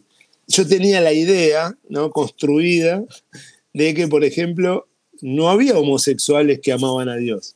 Eh, no había homosexuales que se relacionaban con Dios. No había homosexuales que querían crecer en Dios. Hasta que un día una chica me escribe hace como 6, 7 años, chilena, y me dice, pastor, la verdad que nunca, nunca pensé escuchar un pastor como vos nunca pensé que iba a escuchar a alguien que hable como vos. Y ahí empezó a contarme y me dice, yo soy lesbiana, vivo en pareja y amo a Dios. ¿Viste? Esas palabras, para mí, eh, eh, en ese momento que yo tenía como, eh, tenía como un velo en eso, fue como que me hizo, así, viste, como que dije, digo, para, ¿cómo, cómo? Le digo, ¿cómo? Porque es como que me dijo, soy lesbiana, practicante y amo a Dios. Viste como dos cosas, dos cosas que vos decís no van de la mano, ¿viste? No, no puede ser. Sí, sí. Y, ahí, y ahí como que, ay, me dice, y quiero que todos sepan lo que Dios hizo en mi vida. ¿Viste? Y vos decís, ¿cómo pará? Como que... Y ahí entendí que yo amo a Dios y tengo un montón de cosas que cambiar. ¿Entendés? O sea, amo a Dios y tengo un montón de pensamientos perversos sexuales. Eh, ¿Viste? Pero vamos a Dios. Entonces, escuchando, empecé a comprender y empecé a dejar de escuchar al otro desde mi mayor virtud, sino que empecé a escuchar al otro desde mis debilidades. Entonces, cuando escuchás al otro desde tus debilidades propias, eh, te parás en un lugar eh, que el otro se sana, ¿entendés? Porque lo estás escuchando desde... Y tal vez vos sos peor en un sentido. tal vez vos sos más débil, ¿viste? Claro. Y ahí, y ahí, y ahí aprendí a, que en un punto es lo que hizo Jesús. O sea, fíjate que Jesús siendo Dios se hizo la peor basura. Dice la Biblia, ¿no? Que se hizo pecado, se hizo maldición. O sea, se hizo lo, lo más vil. O sea, siendo Dios, se puso debajo nuestro, ¿no? Como para que nosotros hoy podamos ser como Él. Y mm. creo que eso es lo que de alguna forma el mundo está demandando, ¿no? Eh, eh, el mundo está demandando que seamos como Cristo, ¿no? De alguna forma hay gritos de socorro de gente que, que, está diciendo, yo quiero conocer la verdad, yo quiero conocer a Cristo, ¿no? Y muchas veces nosotros se lo negamos. O sea, eh, nosotros se lo negamos con, mostrarnos fuertes, con mostrarnos superados, con mostrarnos que, tenemos todo claro, escondiendo nuestras debilidades, creyendo que tenemos todo, todo superado. Eh, así que una, herramienta poderosa es, es escuchar, es escuchar al otro y es lo que más aprendí en este tiempo, ¿no? Es, lo que más aprendí. Increíble. Pero es que. Aunque, no, te dejé hablar nada, aunque no te dejé hablar nada. después me invitas y, yo hablo una hora, tranquilo. no, porque quería decir que, que, es que el problema está en esa altura moral que nos enseñaron a tener. Como que sí, yo, yo sí entendí la Biblia, yo sí ya Dios me cambió y entonces soy mejor que ustedes. Hoy, hoy 22 de febrero que estamos grabando esto, ustedes lo van a escuchar un par de semanas después, seguramente, pero hoy 22 de febrero están encendidas las redes sociales en Colombia porque ayer la Corte Constitucional eh, despenalizó el aborto hasta la semana 24. Era una lucha que estaba ahí pendiente hace varios meses. Esto ya pasó en Argentina hace, hace, hace, tiempo y me imagino que el escenario fue igual. Hasta aquí llegaron las olas de, ese debate y ahora es una realidad en nuestro país. Y, y uno dice, este tema del aborto, por ejemplo, en el que uno puede tener una opinión, no veo por qué, yo personalmente no veo por qué sea relevante que yo como hombre tenga una opinión sobre eso, pero en fin, está bien, vos tenés una opinión, tenela, listo, está bien. Vos ves a una mujer que abortó, a vos te parece que eso está mal, vos crees que el remedio es llamarla asesina. O sea, ¿de verdad vos crees que eso es lo que necesita esa mujer? que vos salgas a las redes sociales a gritarle que mató un bebé y no sé qué. Eh, eh, o sea, desde esa altura moral, Puede que vos te sintas mejor que ella porque vos no has matado a un bebé, según tu, tu, manera de ver el mundo. Eso, eso puede, está bien, listo, eso lo, eso lo entiendo. Pero ¿cómo la vas a ayudar? ¿Sí? ¿Cómo le vas a mostrar el amor de Dios? Que en última es lo que nosotros vinimos acá a, es, nuestra misión en la tierra, ¿sí? mostrar el amor de Dios a, la gente, el amor que nosotros mismos hemos recibido y conocido, como vos decís, también en cosas peores que nosotros hacemos. Ah, no, pues que yo nunca he matado a un bebé, pero la Biblia dice que si vos no estás amando a tu hermano, ya sos un asesino. Entonces, estamos, estamos al mismo nivel moral para que vengamos acá a darnos las pues de, de, muy santos y de dueños de la moral y de dueños de la, de la verdad. Yo creo que a, eh, a todo, todo debate que hay hoy en día, el debate LGBT, el debate del aborto, el debate de la adopción, de, de la diversidad, bueno, un montón de cosas, en, en la arena política, eso sí que pasa es horrible porque aquí en Colombia estamos también en, en, en, pleno proceso electoral. Pasa mucho eso y todo se reduce a cómo puedo yo mostrarle el amor de Dios a esta gente, ¿cierto? Creo, creo que ahí cambiaría mucho nuestras conversaciones. Yo creo, yo creo en siempre pedir perdón. Algo que hicimos estos dos años fue pedir perdón, porque en Argentina por lo menos muchas de las líderes hoy que son del LGTB y de este movimiento, ¿no? que debe estar obviamente también en Colombia, son hijas de pastores, son hijas de líderes, y, muchas fueron despreciadas, muchas fueron abusadas, ¿no? muchas fueron no escuchadas. Entonces creo que una, una, herramienta es pedir perdón y vuelvo a lo, a lo, que hizo Jesús, ¿no? Es ponerse en el lugar del otro. O sea, es ponerse en el lugar del otro. Entonces, eh, decirle a una chica asesina, la verdad que es horrible, ¿no? Es horrible y es, ponerse en un lugar que no es ponerse en el lugar de Jesús, ¿no? No es ponerse en el lugar de Jesús. Y sí creo que yo personalmente me siento responsable de lo malo que pasa en el mundo. ¿Viste? Creo que, creo que como iglesia somos responsables. ¿Por qué? Porque nosotros decimos mm. ser la luz. Nosotros decimos, nosotros decimos conocer la verdad. Entonces, ¿qué hicimos con esa luz? La escondimos en reuniones. ¿Qué hicimos con esa luz? La metimos abajo de la mesa. Entonces, claro, si vos escondés la luz o apagás la luz, la oscuridad aparece, avanza. O sea, la oscuridad es ausencia de luz. Ah, pero nosotros decimos, no, porque el diablo, no, porque es las aborteras, no, porque esto. No, no. ¿Quién, ¿Quién dice ser luz? ¿Quién dice tener la verdad? ¿Quién dice tener la solución? Bueno, entonces vivimos un engaño, ¿no? Yo cuando, yo cuando voy a un lugar y, y, me dicen, no, la iglesia está mejor, la iglesia está hermosa, y veo un mundo peor, digo, no sé, viste, la ecuación como que, la, ecuación como que, como, que no me da, viste, no, no me da la ecuación. no lo sé, Rick. Claro, entonces, por un ejemplo, acá en Argentina, por muchos años, la iglesia no hablaba de preservativo.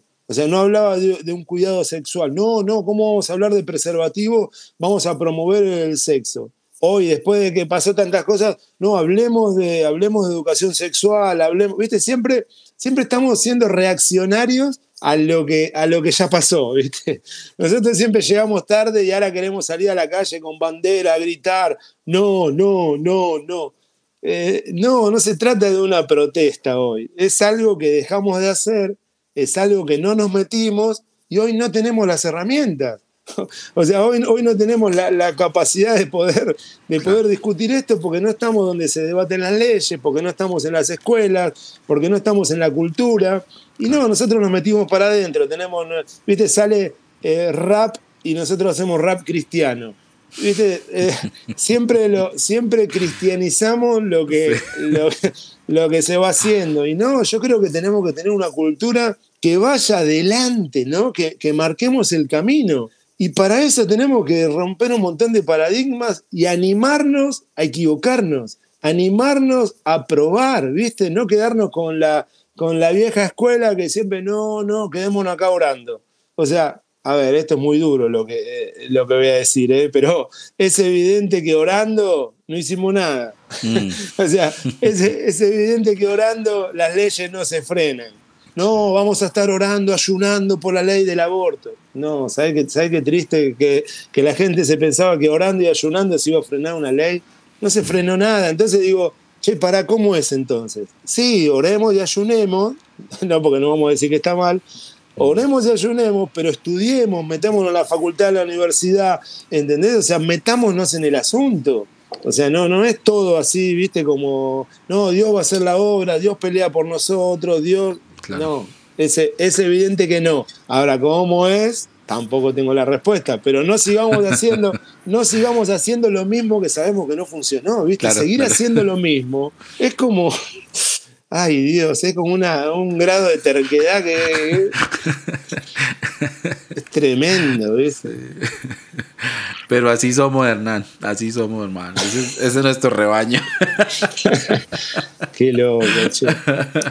Hernán, hermano, estoy muy feliz de haber compartido con vos, pero en serio que, que necesitamos por ahí otras, otras seis o siete horas para, para darle a todo lo que hay. No, espero que se repita, en serio. Espero que se repita. Dale, dale. Cuando, quieras, yo, yo me sumo. Cuando quieras, eh, hacemos otro. De acá un mes, dos meses, qué sé yo, no hay Genial, genial, buenísimo. No, y tengo, no, tengo en la agenda un montón de gente interesante para que, para que hablemos, para que conversemos de este tipo de cosas, ahí juntarnos con el Tom, con el Dino, con, con Cristian. Bueno, bestia el Dino? ¿El Dino lo conoces? Claro, claro, claro. Gran es, una es una bestia, es una bestia. Mm, no, está en otros niveles. Hay gente que ya está en otros niveles, hermano. No, yo cuando hice, yo cuando hice, cuando hice un vivo con el Dino, le dije, mira, Dino, escucha, yo necesito que vos bajes la información, que la pongas en milanesa y papa frita. ¿viste? Porque eh, tiene como un lenguaje y un montón de cosas que vos decís, pará, pará, ¿viste? necesitas como pensar cada cosa que dice. y, creo que eso, creo que eso es algo que tenemos que hacer, ¿viste? Bajar un poco a, a, un nivel, los que saben mucho, no mi caso, porque yo creo, creo que en mi caso trato de hacerlo popular, creo, no sé, viste, creo. Bajar, bajar a un nivel eh, más para un niño, ¿viste? Por eso, ¿viste que Jesús, ¿viste que Jesús lo, entendían los niños, lo seguían los niños? creo que ahí tenemos que hacer algo, ¿viste? A veces queremos ser como muy, muy académicos. Mm. No, pero, pero es muy valioso alguien como Sergio o, u otra gente que está desde la academia tratando también de, de, eliminar esa distancia. Porque es que mira, muchas de las cosas que nosotros estamos aquí pues diciendo que son grandes descubrimientos están hace 40 o 50 años en los libros. Lo que pasa es que esa información a nosotros nunca nos llegó. Ahora con las redes sociales y con gente que está en TikTok y en Instagram y haciendo lives y podcasts explicando esto, es que nosotros que nos dedicamos a otra cosa, que nunca estudiamos eso, nos damos cuenta que eso es un debate viejísimo que ya está resuelto, ya está cerrado, y ya están pensando en cosas, en cosas diferentes, ¿eh? en transhumanismo, y, en qué va a pasar cuando, cuando encuentren vida en Marte, y en qué va a pasar cuando subamos nuestra conciencia a la nube después de muertos. Eh, los debates son otros, y nosotros aquí pensando en tatuajes y en abortos. estamos muy quedados ayuda mucho a cerrar esa distancia con la academia, gente, gente así que, que, Y, explica y dice, bueno, ven y yo te lo, ven, yo te lo aterrizo un poquito porque de todas maneras esa información es muy densa, pero sí, eso está súper chévere. Pero bueno, en, Europa, viste que es tremendo ya, en el año 2013, que después creo que fue mucho antes, ya se hablaba de postcristianismo. Mm. o sea, viste, y vos decís, pará, o sea, pará un poco, viste, nosotros estamos acá en Latinoamérica.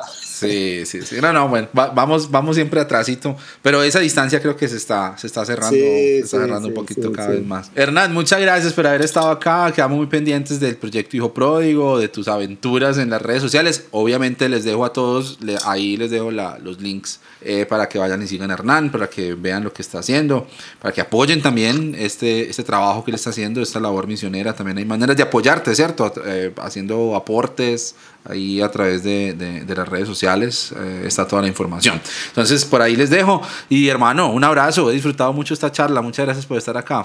Bueno, gracias, Abner. Gracias por, por este espacio. Me encantó, me sentí recómodo. Eh, no te conozco, pero veo que tenés un, un corazón muy lindo. Y bueno, espero que esto sirva como sirva lo que sirva y, lo que no sirva, lo que no sirva a la basura. Estamos construyendo y estamos desaprendiendo. Así que a veces uno dice también cosas que, que por ahí no son, pero eh, siempre con un buen corazón, ¿viste? Somos ignorantes con un buen corazón. Así que gracias, gracias. Excúsenos, excúsenos ahí las cosas que, que molestan. Muchas gracias. Bueno, y la gente que se quedó hasta esta hora escuchando. Muchas gracias, de verdad. Espero que lo hayan disfrutado y nos escuchamos dentro de ocho días. Ya estamos llegando al final de segunda temporada, entonces quédense pendientes que esto se está poniendo cada vez más bueno. Abrazos para todos, para todas. Besitos. Chao, chao.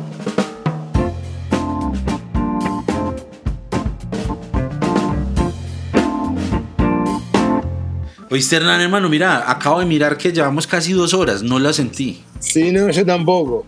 Wow. yo tampoco, parece que hace, no sé, 20 minutos, media hora. Increíble, increíble. No, qué gusto hablar con vos.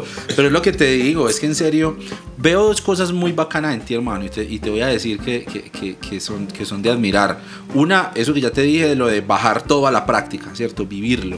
Pero lo otro es que veo en vos un espíritu muy que, se ha perdido mucho en el cristianismo hoy, precisamente por todos esos problemas que hemos tenido, esas peleas con la iglesia y todo eso, y es el misticismo creo que ese componente místico, porque vos hablas de, de un llamado, de, eso, un sentir del espíritu, que Dios te está mostrando cosas, eso es súper bacano, porque creo que también muchas veces nos desconectamos de esa, de esa área por estar metidos en los libros y metidos en los debates y metidos en, en, lo intelectual y se pierde la esencia de que, pues en última, esto es un caminar con Dios. Si yo estoy caminando con Dios, en cualquier momento Dios me va a poder decir alguna cosa y yo voy para donde Él diga. Y, eso está genial, hermano. Qué bacano, en serio. Lo que pasa es que siempre, siempre yo fui de o sea, de la experiencia, ¿viste? Tal vez la experiencia te lleva a confundir muchas veces, pero eh, yo, por ejemplo, empecé a hacer carteras de cuero, pues soy un poco artesano del cuero empecé a hacer cosas de cuero. Cuando me regalaron un montón de pedazos de cuero y sin saber hacer nada, fui me compré unas herramientas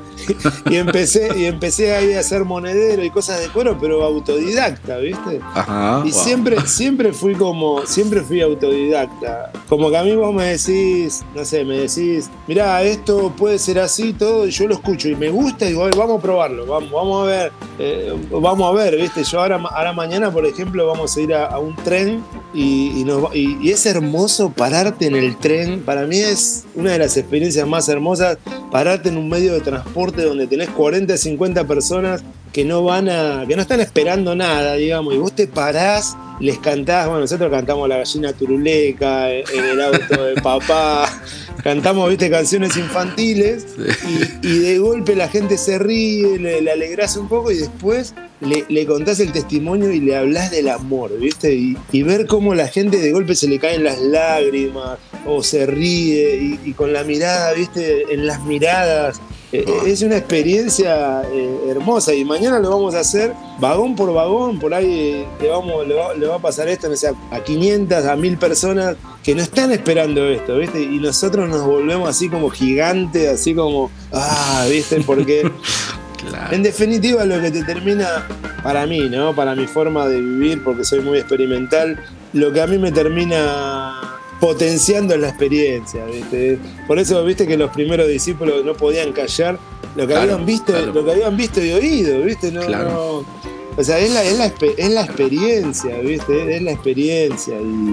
y bueno, eh, ahí, ahí estamos, ahí estamos. No, qué bueno sería ir por allá, hermano, a comernos un asadito así sea rojo, crudo, y rojo.